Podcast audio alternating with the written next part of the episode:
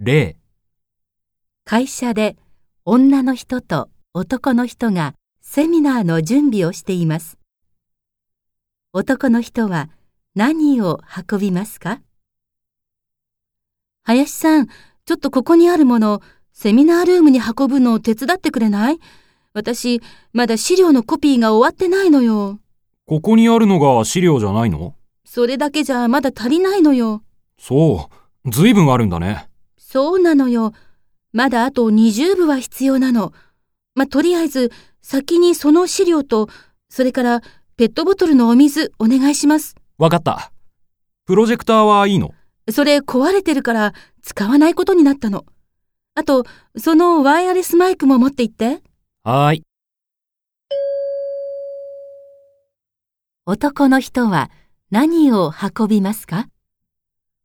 最も良いものは2番です。回答用紙の問題1の例のところを見てください。最も良いものは2番ですから、答えはこのように書きます。では、始めます。